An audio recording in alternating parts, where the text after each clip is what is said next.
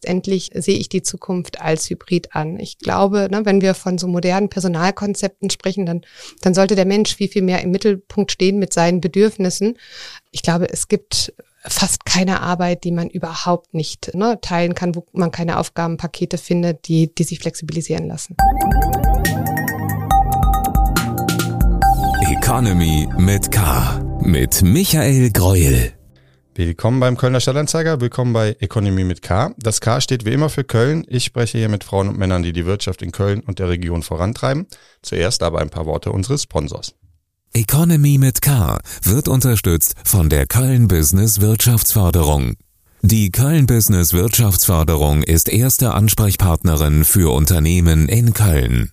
Mein Name ist Michael Greul. Heute bei mir zu Besuch ist Professor Dr. Anja Karlshaus, Präsidentin der CBS International Business School. Wir haben uns vorher auf das Du geeinigt. Liebe Anja, schön, dass du da bist. Vielen Dank, dass ich hier sein darf, Michael. Ja, die CBS International Business School ist vermutlich einigen Hörerinnen und Hörern bekannt, aber erklär doch trotzdem mal kurz, äh, wofür sie steht. Ja, die CBS International Business School ist eine staatlich anerkannte private Fachhochschule für Wirtschaft vor allen Dingen. Äh, früher wahrscheinlich vielen bekannt noch als Cologne Business School mit dem K im Herzen. Ähm, wir haben eine ganze Reihe von akkreditierten Studiengängen, die wir anbieten, im Bachelor, im Master, im MBA, Vollzeit, Teilzeit, Dual, Deutsch und Englisch an derzeit sieben Standorten in Deutschland. Und ihr seid nicht nur in Köln, sondern auch äh, noch in Brühl oder seid ihr schon umgezogen? Genau, wir sind noch in Brühl, haben wir einen Standort der sieben. Wir werden im März des kommenden Jahres zusammenziehen an einem neuen Standort in Rodenkirchen ähm, und da so ein bisschen unsere Kräfte bündeln. Wie viele Studentinnen und Studenten äh, betreut ihr gerade? Ja, wir haben insgesamt so an die 3000 Studierenden. Wir werden hier in Köln etwas über 2000 Studierende haben. Ähm, ungefähr 220, 230 Mitarbeitende, die sich dann zentral in Rodenkirchen um all unsere Studierende kümmern. Und was ist dein Job bei der CBS? Mein Job als Präsidentin ähm, ist es äh, vor allen Dingen, äh, den akademischen Bereich im Auge zu halten. Das heißt, welche Studienprogramme bieten wir an? Wie entwickeln sich Studienprogramme? Wie entwickelt sich die Didaktik, Methodik? Gerade jetzt ne, in Zeiten von digitaler Transformation äh, macht es unheimlich viel mit den Hochschulen, dass sich da etwas verändert. Ja, es kommen neue Konzepte. Blended Learning ähm, ist eins dieser Konzepte. Asynchrones Arbeiten. Team-Teaching-Konzepte. Und äh, da müssen sich auch die Hochschulen weiterentwickeln. Mhm. Eines deiner Fachgebiete ist äh, Human Resource Management, also HR. Mhm. Ähm, stimmt es, wenn ich sage, dass Human Resources eigentlich oder Personalentwicklung, um es in Deutsch zu sagen, eigentlich immer schon ein wichtiges Thema mal für Unternehmen war, beziehungsweise Unternehmen es immer gesagt haben, aber nicht zwingend immer umgesetzt haben und sich das jetzt auch nochmal gewandelt hat, dass da gerade ein riesiger Wandel im Gang ist? Mhm. Also ich muss ja, ich bin Personaler im Herzen. Ja, ich habe studiert. Mein Vater ist Personaler, meine Schwester ist Personaler. Ich habe 16 Jahre äh, im Personalbereich gearbeitet. Ähm, insofern äh, würde ich sagen, ja, es war immer ganz, ganz wichtig. Und wenn ich auf Personalkonferenzen bin, dann sagen alle Personaler, das ist die wichtigste Funktion überhaupt äh, und wird heutzutage auch immer wichtiger. Äh, das war nicht immer allen anderen Funktionen so klar und manchmal ist es tatsächlich immer noch so, ähm, dass es da Vorbehalte gibt, ne? weil Personal als vielleicht eine Governance-Funktion, ähm, die auch an, an rechtliche Rahmenbedingungen gebunden ist, äh, nicht immer ganz so voranschreitend auftritt. Ähm, aber ja, ich glaube, ne, dass gerade in den heutigen Zeiten, ne, die Pandemie hat es gezeigt, Personal einfach einen unglaublichen äh, Stellenwert hat, den Change voranzutreiben. Du hast die Pandemie gerade angesprochen. Welche Rolle hat die Pandemie denn ähm, in diesem Wandel jetzt ähm, gespielt? Also war ja, glaube ich, ein Katalysator, oder?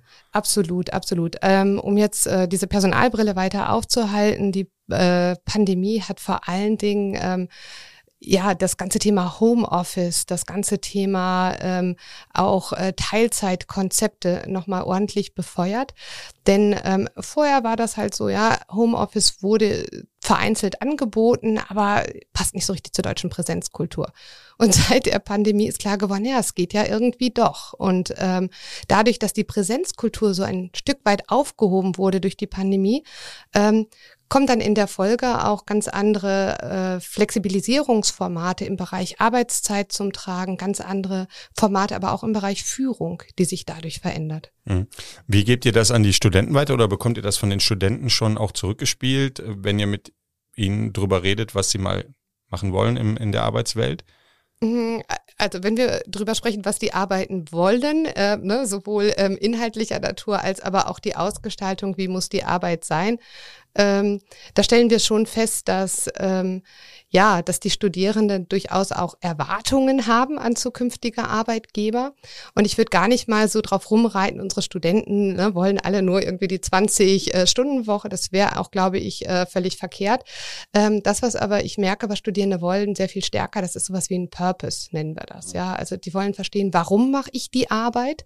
Ähm, und bevor ich das nicht verstehe und diese Sinnhaftigkeit nicht habe, äh, dann lieber nicht. Ne? Ich möchte also selbstbestimmt arbeiten und ich will wissen, warum. Mhm. Und finden die das jetzt größtenteils in den Unternehmen? Habt ihr da auch, äh, seid ihr mit den Unternehmen da auch in Kontakt ähm, oder beratet ihr auch da Unternehmen, ähm, was sie tun müssen, um halt die, die Leute zu bekommen, die sie haben wollen? Ja, das ist eine unserer ganz zentralen Strategie. Wir nennen das unsere Matchmaking-Strategie. Wir ähm, arbeiten mit ungefähr, ne, haben 1000 Unternehmen in unserem Karriereportal ähm, viele Unternehmen auch hier aus der Region Köln und wir versuchen durchaus da die Brücke zu bilden zwischen den ja, zukünftigen Arbeitskräften und den Unternehmen durch ganz viele verschiedene Formate, wo wir beide zusammenbringen. Ja, wir hatten beispielsweise ähm, so das klassische ne, Speed Dating, wo ähm, Unternehmen am Campus mit unseren Studierenden in Kontakt kommen. Wir haben gemeinsame Projekte, wo Studierende und Unternehmen äh, an Fragestellungen arbeiten, also die Studierenden arbeiten für die Unternehmen und beantworten Fragestellungen. Und da lernen die Unternehmen durchaus auch ähm, ja die, die Werte kennen, die sich möglicherweise ein Stück weit verändert haben von den Studierenden. Ähm, wenn wir mit den Studierenden sprechen und fragen, so, oder wie sieht euer idealer Arbeitgeber aus, ist das aber auch wieder unterschiedlich. Kann ich sagen, das ist jetzt die Generation Z, die ist nicht homogen, ne? die ist unterschiedlich und hat unterschiedliche Bedürfnisse. Hm. Also es gibt dann ja wahrscheinlich auch nicht die eine Unternehmenskultur, wo man sagen kann, ja, da passt irgendwie jeder rein. Nee, äh, ne? Also das ist äh, tatsächlich etwas, ne, ähm, was für den einen Studenten ganz, ganz toll ist äh, und, und, und wertvoll ist, ähm, passt nicht für den anderen. Die werden auch unterschiedliche Spezialisierungen. Wir haben ja auch bei uns die ganze Bandbreite. Ja, wir haben Wirtschaftsinformatik, Wirtschaftsingenieurwesen, ähm, eher den psychologischen Bereich und der größte Teil bei uns ist der Wirtschaftsbereich und selbst der ist ja enorm ausdifferenziert. Ähm, und da gibt es tatsächlich auch Studierende, die suchen vielleicht mehr die Sicherheit. Ähm, es gibt äh, Studierende, die suchen halt ein bisschen mehr die, ne, die Abwechslung Entwicklung. Ein paar Parameter, glaube ich, die generell ganz, ganz wichtig sind in der heutigen Zeit. Das ist so das Thema, sich weiterzuentwickeln und äh, sich voranzubringen. Ja, also darf nicht auf der Stelle treten. Und ich glaube, da sind Unternehmen auch ganz gut beraten, ähm, jetzt in der heutigen Zeit viel in den Bereich Training und Entwicklung zu mhm. investieren. Also Thema lebenslanges, Ar äh, lebenslanges Lernen, Lernen. Mhm. lebenslanges Arbeiten nicht, aber lebenslanges Lernen. ähm, wenn ich so ab und zu durch meine ähm, äh, durch LinkedIn scrolle, äh, habe ich äh, zwischendurch das Gefühl gehabt, alle Leute arbeiten nur noch aus Portugal heraus, ähm, mhm. weil ganz viele äh, mhm. Posts da waren, super in Portugal Vacation.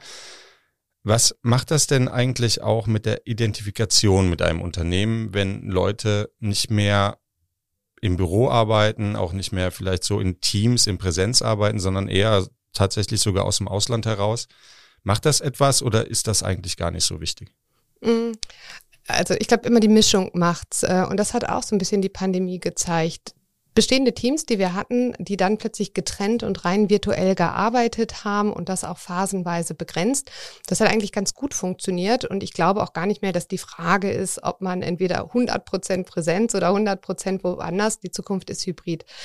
Was man halt durchaus aber feststellt, ist, wenn es eben ne, zu sehr in rein Hybrid geht plötzlich ne, und sich das Team vorher auch nicht kennengelernt hat, dann macht es definitiv was mit der Arbeit, weil man in rein virtueller Form zum einen nicht so die Bindung aufbaut, zum zweiten weiche Faktoren, sowas wie Vertrauen, viel, viel schwieriger rein online vermitteln kann.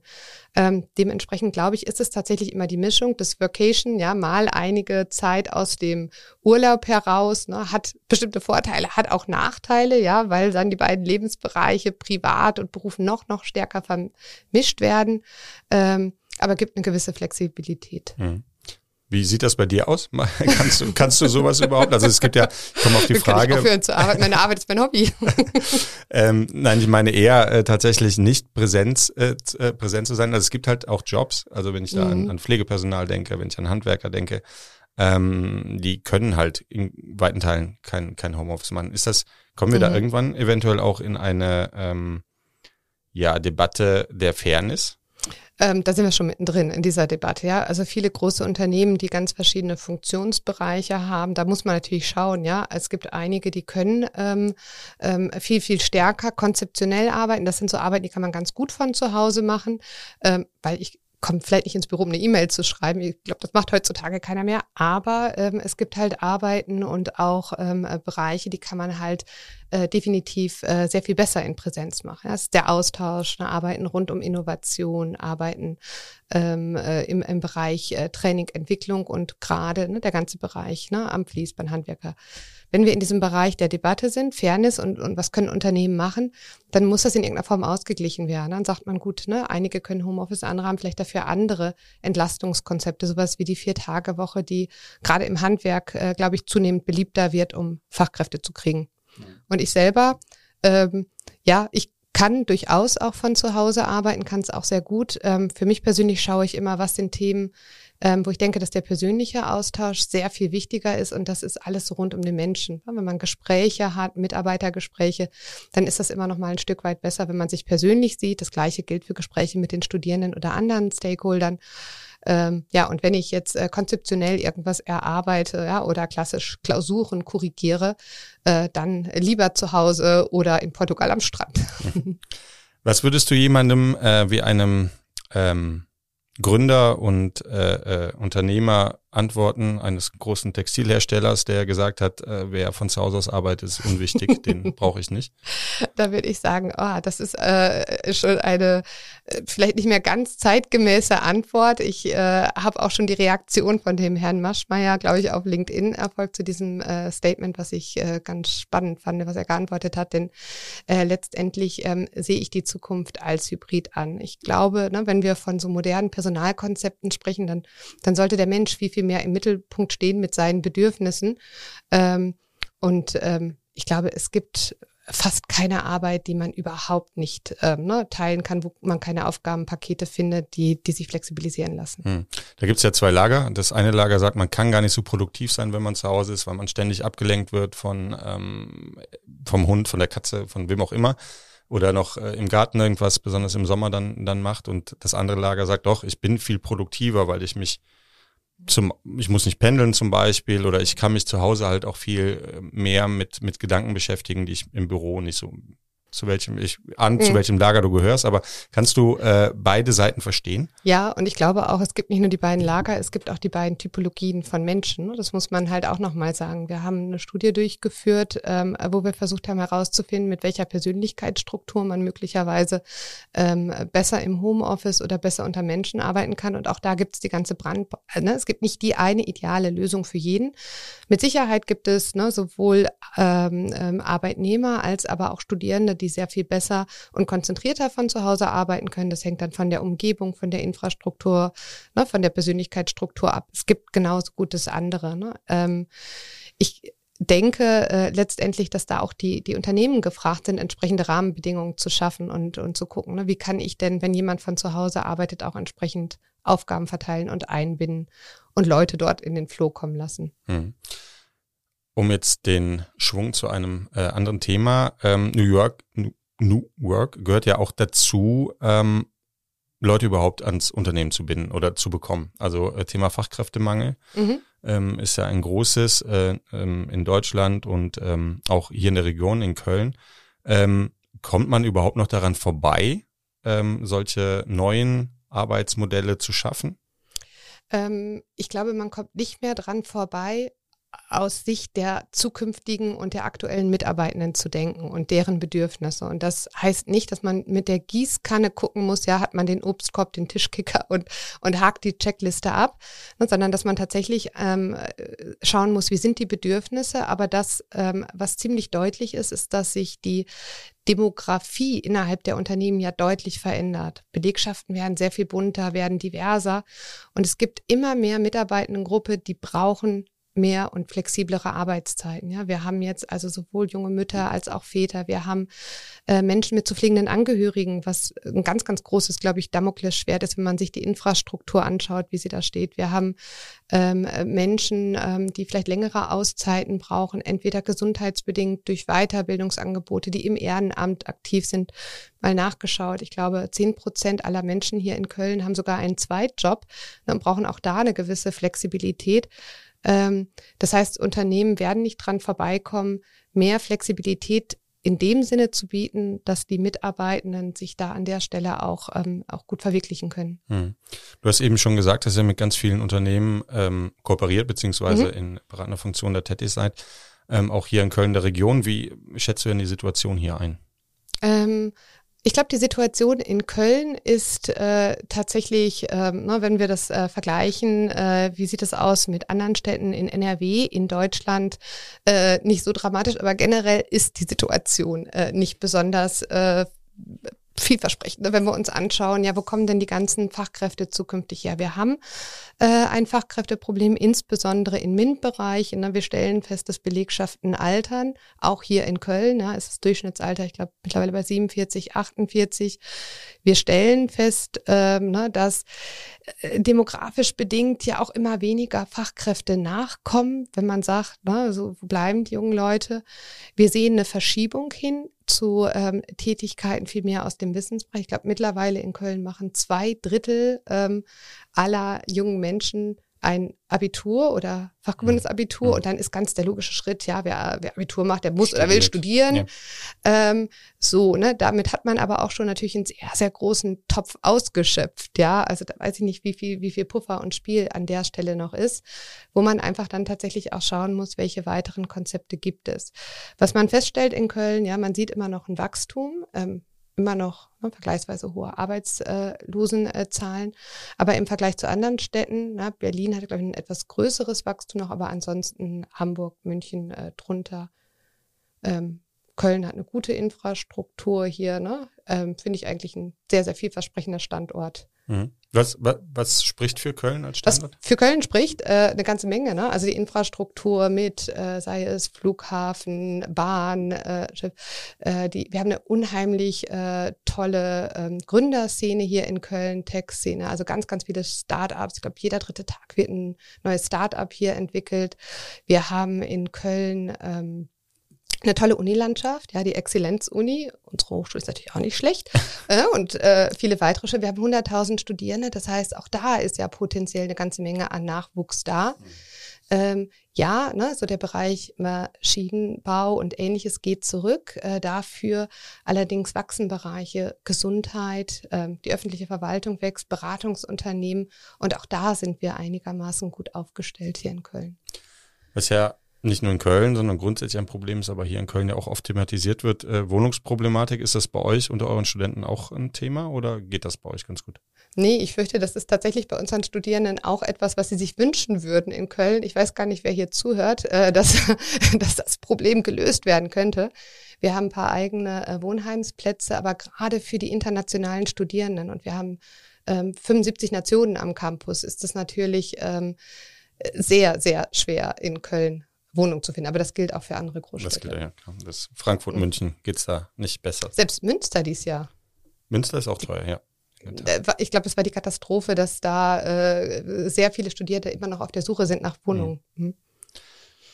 Was kann man denn, was kann Köln, was äh, kann die Region und was kann man vielleicht auch in Deutschland tun, um diesen Fachkräftemangel ähm, noch besser ähm, ja, zu bekämpfen tatsächlich? Hm. Ich glaube, das ist halt so äh, global ganz schwer zu beantworten. Ich glaube, man muss ein bisschen differenzierter auch reinschauen und sagen, so Fachkräfteproblem, äh, erstmal haben wir wirklich ein Fachkräfteproblem oder haben wir noch ein Personalproblem? Ne? Sprich, wenn ich jetzt äh, sehr harte Anforderungen habe, ne? diesen 9-to-5-Job vor Ort ähm, und überhaupt keine Flexibilität biete, vielleicht liegt es auch ein Stück weit an mir oder an meinem Suchverhalten. Ähm, ich denke, das, was, was man machen kann und machen muss, ist ne, eine viel stärkere Öffnung nach außen ähm, im Hinblick auf internationale äh, Mitarbeitende. Und da sind wir vielleicht noch nicht ganz optimal aufgestellt, dass wir sagen, es gibt immer noch die Sprachenbarriere, insbesondere in Deutschland. Allein wenn man sich die Websites ähm, anschaut, Ähm, wir müssen, wenn wir sagen, wir wollen ähm, an mehr Fachkräfte kommen, auch vielleicht nochmal sehr viel kreativer neue Arbeitszeit, Arbeitsortsmodelle uns überlegen, ähm, neue Anstellungsformate, ähm, ne, einfach mal so ein bisschen out of the box. Mhm. Ist das vielleicht auch ein Thema des Mindsets bei jedem Einzelnen? Du hast eben schon angesprochen, ähm, viele Kinder machen Abitur oder viele Jugendliche machen Abitur, gehen danach studieren. Das Handwerk ächzt, also mhm. man, egal wo man hinhört, egal welche Branche sagt, wir, wir kriegen keine Leute mehr, die, die wollen das nicht mehr machen. Dabei ist, gibt's ja sehr tolle Handwerksjobs, die sehr erfüllend ja. sein können, wo man auch gutes Geld verdienen mhm. kann. Ähm, aber äh, sind da vielleicht auch die Eltern eher nochmal in der Pflicht oder die Schule tatsächlich auch zu sagen, guckt mal da, also guckt nicht immer nur auf, auf akademische äh, Berufe? Beides, beides. Ich glaube, in der Corona-Phase war ein bisschen die berufliche Aufklärung in den Schulen ist ein bisschen kurz gekommen. Ähm, da könnte man definitiv mehr machen. Ähm, und wer immer noch, und das haben wir festgestellt, einen ganz, ganz großen Einfluss auf die Berufswahl der Kinder hat, das sind die Eltern. Mhm zum einen sind sie natürlich wahrscheinlich Vorbild oder zumindest etwas, an dem man sich orientiert. Und sind auch Berater, weil viele der, der Jobs gab es oder sind noch gar nicht so präsent in den Schulen. Ja, welche Jobs gibt es denn im Bereich Wirtschaft, wenn ich da ein bisschen ausdifferenzierter drüber nachdenke? Welche Jobprofile, ähm, welche, welche Rollenmodelle, wie sieht das aus? Äh, ne? Also ich äh, Medizin, ich habe noch nicht mal ein Praktikum gemacht. Ne? Also klar, ich habe Biounterricht. Ähm, und dann gibt es gerade jetzt im Medienbereich, neue Medien, so viele spannende Möglichkeiten. Ähm, und da habe ich das Gefühl, ne, als junger Mensch, wenn ich gerade mein Abitur mache, wo kriege ich denn diese ganzen Informationen her? Und da sind die Eltern mit Sicherheit auch ein Ansprechpartner, die vielleicht ne, durch ihr, ihren beruflichen Kontext damit in Berührung kommen und das weitergeben können. Und wo könnte man da ansetzen? Also, dass man da vielleicht auch gesamtheitlich nochmal äh, ähm, bestimmte Berufszweige auch nochmal mehr ins Gedächtnis bringt?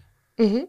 Ähm, also ne, Aufklärung ähm, an der Schule, ne, Aufklärung ähm, als Hochschule fühle ich mich ja auch verpflichtet, ne, dass wir noch stärker an die an die Schulen gehen, dass wir ganz ganz früh auch sagen, so welche Möglichkeiten können wir beispielsweise bieten, was sind möglicherweise auch neue Studienprogramme, die wir haben, die für ähm, ja, in, in der zukünftigen Wirtschaft einfach eine hohe Relevanz haben könnten und, und dass wir da immer wieder halt vorstellen. Ähm, und natürlich die Medien, ja, ähm, haben mit Sicherheit da auch einen Aufklärungsauftrag. Mhm. Dann lass uns doch mal kurz zur CBS zurückkommen. Du hast eben mhm. erwähnt, dass ihr äh, Studentinnen und Studenten aus mehr als 75 Ländern mhm. bei euch auf dem Campus ähm, habt. Wie, wie läuft das ab? Wie läuft der Bewerbungsprozess ab? Wie kommen die Leute zu euch? Mhm. Ähm, ganz unterschiedlich. Ja. Wir haben halt sieben verschiedene Standorte, wir haben so viele verschiedene Programme. Ne. Wir haben Studierende, wenn sie von außerhalb kommen, ähm, dann äh, sind sie halt möglicherweise über, über die Website auf uns aufmerksam geworden. Ganz viel immer noch, ne, weil wir ja auch eine kleine Hochschule sind, über Weiterempfehlungen. Ähm, wir haben hier in Deutschland immer wieder einen Open Campus Day an den verschiedenen Standorten. Das heißt, man kann einfach mal hingehen, sich das Ganze anschauen. Ähm, wir haben viele Veranstaltungen. Ähm, zuletzt im Phantasialand hatten wir ähm, zwei Jahre hintereinander ganz erfolgreiche Veranstaltungen. Da haben wir Unternehmen aus der Region eingeladen, äh, unsere Studierende, aber auch zukünftige Schüler, die dann irgendwie so beim Rollercoaster gemeinsam Achterbahn fahren. Okay. Ja, äh, auch über die Karrieren sprechen konnten. Ja. Ist wieder im März. Äh, Berufsleben geplant. ist ja auch eine Achterbahn, also also meistens zumindest. Von daher passt das ja. zumindest hier ja. Ja. Ähm, was ist denn bei euch der, äh, der beliebteste Studiengang? Das wechselt über die Zeit. Also wir haben äh, verschiedene Programme, die sind ganz stabil. Ähm, das sind äh, ne, so die klassischen Wirtschaftsprogramme, gerade im Bachelor, dass man sagt, International Business ist beispielsweise oder im dualen Be Programm heißt es dann General Management. Das, was aber sehr spannend zu beobachten ist, ist, dass es so eine Trendverlagerung äh, gibt. Ähm, früher waren die Vollzeitprogramme, gerade im Bachelor und im Master, extrem ähm, beliebt, auch bei jungen Leuten. Jetzt ähm, steigt vor allen Dingen die Attraktivität der dualen Programme. Ne? Der duale Bachelor, der duale Master, wo Studierende dann direkt mit dem Unternehmen gematcht, ähm, zwei Tage äh, im äh, Büro, drei Tage an der Uni oder umgekehrt. Hm. Okay. So, liebe Anja, da ist es. Fragengewitter. Ich habe es dir vor der, äh, vor der Aufnahme angekündigt, unser Fragengewitter. Ich stelle dir jetzt ähm, jeweils ähm, zwei Begriffe vor, beziehungsweise nenne zwei Begriffe und du entscheidest dich bitte spontan für einen von beiden. Strand oder Berge? Strand. Wo? Wo am liebsten? Portugal. Da komme ich gerade. Ah, okay. Wir sind tatsächlich. Ah, doch jedes, Workation in Portugal. Ja, naja, das, die Vocation war nicht ganz so geplant äh, oder nicht so intensiv geplant. Äh, wir sind aber tatsächlich jedes Jahr im Herbst mit unseren vier Kindern so ein, zwei Wochen in Portugal. Sehr schön. Sport oder Faulenzen? Sport. Welche Sportart? Ah, ich spiele gerne Volleyball, aber vor allen Dingen gehe ich gerne laufen am Wochenende. Dann alleine oder äh, lieber äh, mit, mit anderen? Am liebsten tatsächlich alleine in meinem eigenen Tempo, ohne zu reden. Ja, Nur zum Nachdenken. ich äh, kann das nachvollziehen. Ähm, Android oder iPhone? Ich habe noch gar kein Handy bei dir gesehen. Doch, ich habe ein iPhone. Ich habe es in der Tasche versteckt. Ah, okay. ähm, und äh, Aus Prinzip oder nee, ich bin keine feste Vertreterin, aber ich komme auch nicht mehr aus dem Cloud-Vertrag raus. äh, okay, das ist ein valider Grund, würde ich Mhm. sagen. Fahrrad oder SUV? Hm, das ist schwierig. Wir haben vier Kinder, ähm, wobei ich das mit dem Fahrrad natürlich auch toll finde. Muss man sich wirklich entscheiden bei deinem Fragegewitter? Ähm, eigentlich schon, aber ich nehme das mal als Antwort. Das ist ja äh, zumindest indirekt eine Antwort ja, gewesen. also, ja. Kölsch oder Wein? Kölsch. Fleisch oder vegan? Ähm, ich esse ganz wenig Fleisch. Ne? Also ich bin so ein, aber vegan bin ich auch nicht. Also äh, Fleisch Und dann lieber selber kochen oder ins Restaurant? ins Restaurant. Ins Restaurant. Ich kann überhaupt nicht kochen. Oh, okay. Nicht gut. Sonne oder Schatten? Sonne. Ja, Portugal halt. Ne? Mhm. äh, eher strukturiert oder eher spontan? nee, lieber strukturiert. Das ist in deinem Job wahrscheinlich auch eher Ganz von Vorteil. wichtig, glaube ich, ja. Muss man den Studenten ja auch vorgeben. Äh, Innenstadt oder auf dem Land? Land. Auf dem Land, schön im Grünen. Genau, Chips oder. Schokolade? Chips. Also immer salzig. Ja, lieber salzig. Lesen oder streamen? Lesen. Lesen. Was liegt bei dir auf dem Nachttisch oder auf dem Wohnzimmertisch gerade? Gerade liegen Ja. äh, eine ganze Menge noch an äh, Abschlussarbeiten bei mir auf dem Tisch. ähm, aber ich habe äh, im Urlaub lese ich auch ganz gerne tatsächlich so englischsprachige Krimis. Okay. Mhm. Ja, ähm, Übergang zum nächsten Thema, denn ähm, ob man jetzt liest oder streamt, äh, es äh, sind meistens Menschen, die äh, sowohl die Bücher als auch die Filme oder Serien ähm, schaffen. Es hat ja jetzt in den USA äh, monatelang einen Streik gegeben, auch von Drehbuchautoren etc., weil sie Angst haben, dass sie irgendwann von einer KI ersetzt werden und äh, keinen Job mehr haben. Ähm, die International Labour Organization äh, von der UN geht in einer Studie davon aus, dass ein Großteil der Jobs eher ergänzt als ersetzt wird, also dass es eher eine Hilfe ist. Was, wie schätzt du das ein? Ja, also ich glaube auch, ähm, es ist äh, so, dass man auch, äh, bevor dieses KI-Thema in der großen Diskussion war, schon die Diskussion hatte, viele Jobs werden verschwinden, die es heutzutage gibt. Es werden neue Jobs entstehen. Ähm, durch die KI ist das ganze Thema einfach nochmal sehr viel äh, verschärfter worden. Ja, es gibt einen Prompt-Manager oder was auch immer, äh, was man sich heutzutage vielleicht noch gar nicht vorstellen kann, was so eine Person äh, dann überhaupt machen kann. Ähm, ich glaube nicht, dass grundsätzlich ähm, alle Jobs äh, ersetzt werden äh, können, denn ähm, ne, die KI, also es braucht den Menschen, es braucht in gewisser Weise den Austausch und das ist auch etwas, was man so als Personaler halt feststellen. Wäre theoretisch ja möglich, dass ich das Bewerbungsgespräch alleine mit einem Bot machen lasse. Ähm, das spricht aber die zukünftige Generation überhaupt nicht an. Die wollen auch irgendwie fühlen und, und ne, die Seele des Hauses, und das sind halt die Menschen, die das repräsentieren. Ähm, insofern vielleicht sogar als Chance sehen. Viele Jobs, die sehr repetitiv, sehr operativ sind, werden wegfallen. Dafür werden andere Jobs entstehen. Hm. Welche, also nochmal konkreter, welche Chancen siehst du da? Seid ihr da, wenn du, wenn ihr mit den Unternehmen im Austausch seid, auch welche Chancen nehmen die Unternehmen vielleicht auch wahr? Mhm. Ähm, also die Chance ist halt einfach auch Jobs zu gestalten, die, die möglicherweise äh, weniger langweilig, ne, weniger operativ sind. Ähm, was das Thema KI betrifft, sind wir vor allen Dingen gerade auch als Hochschule damit beschäftigt zu schauen, wie bringen wir denn das in unser eigenes Curriculum rein? Ja, wie bringen wir den Studierenden einen guten Umgang mit der KI, wo sich jetzt äh, theoretisch ne, wöchentlich, täglich schon irgendwas ändert in dem Bereich? Ähm, wir schauen, wie bringen wir den Studierenden entsprechende Kompetenzen bei, damit umzugehen. Und das ist ein kritisch-rationales Denken, denn nicht alles, was ChatGPT ausspuckt, muss auch wirklich stimmen. Ähm, wir schauen auch, wie bringen wir den Studierenden bei, das Ganze irgendwann sinnvoll in dem Arbeitsleben einzusetzen. Mhm. Denn auch da muss bewusst sein, ja, alles, was ich da reinspeichere, die Daten werden irgendwo gespeichert. Ne? Das heißt, ich kann nicht im Unternehmen halt sensible Daten reingeben und ChatGPT schreibt mir eine Lösung dazu. Ähm, das sind eine ganze Menge Dinge, ähm, über die man sich Gedanken machen muss. Ähm, und letztendlich bei uns äh, wieder ganz konkret ne, zur Hochschule den Bogen zurückgespannt. Wie sehen dann Prüfungsformate aus? Ja, also ne, Hausarbeiten, ähm, Abschlussarbeiten. Genau, ja. äh, wer schreibt sie? Und Ist dir da schon was untergekommen? Hast du schon irgendwo das Gefühl gehabt äh, bei, einer, bei einer Korrektur? Oh, Moment mal. Ja, tatsächlich ist mir das passiert und zwar äh, kurz nachdem Chat äh, GPT hochkam, da habe ich gedacht, Mensch, ne, ich bin seit äh, November des letzten Jahres Präsidenten, habe dann irgendwie plötzlich wenig Zeit gehabt, vielleicht auch ein bisschen zu wenig zu lesen und habe echt an mir gehadert. Ich dachte, du kennst diese Personaltheorie nicht und du bist doch Personaler vom Herzen.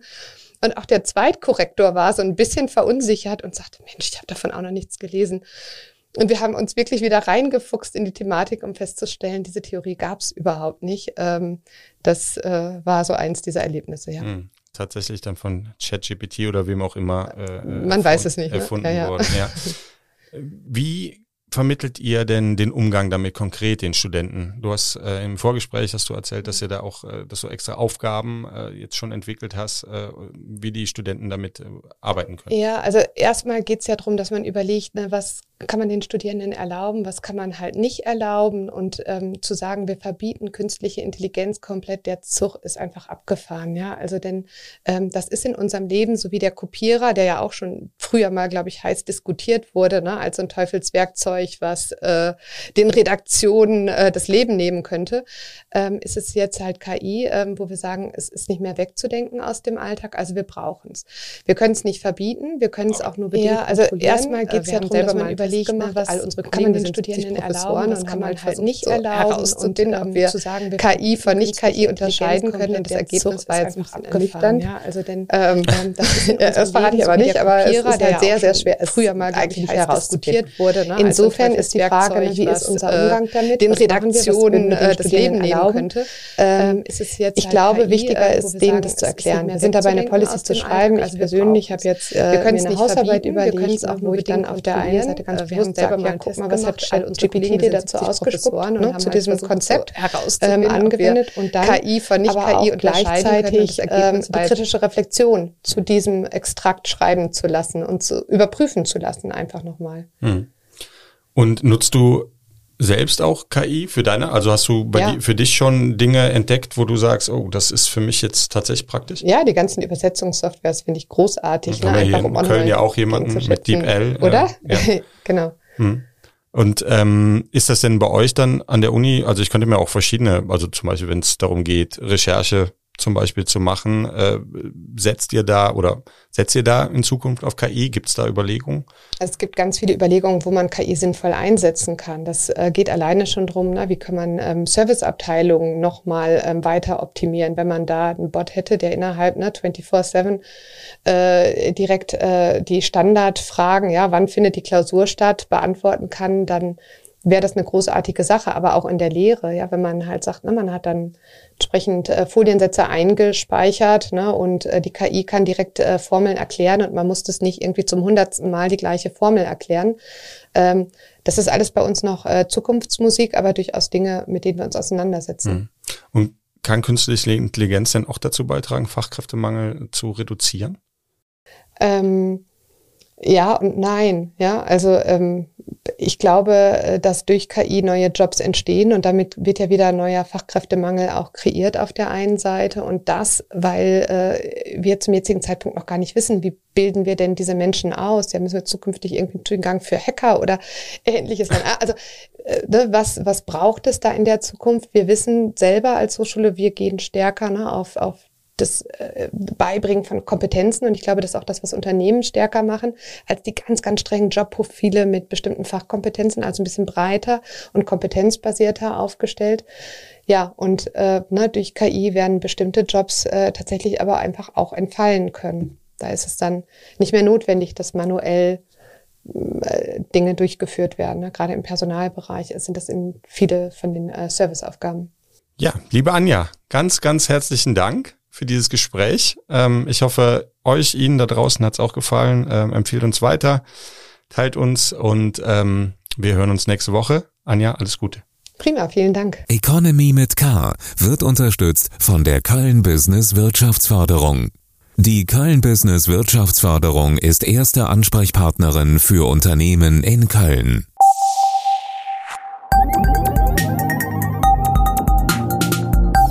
Economy mit K.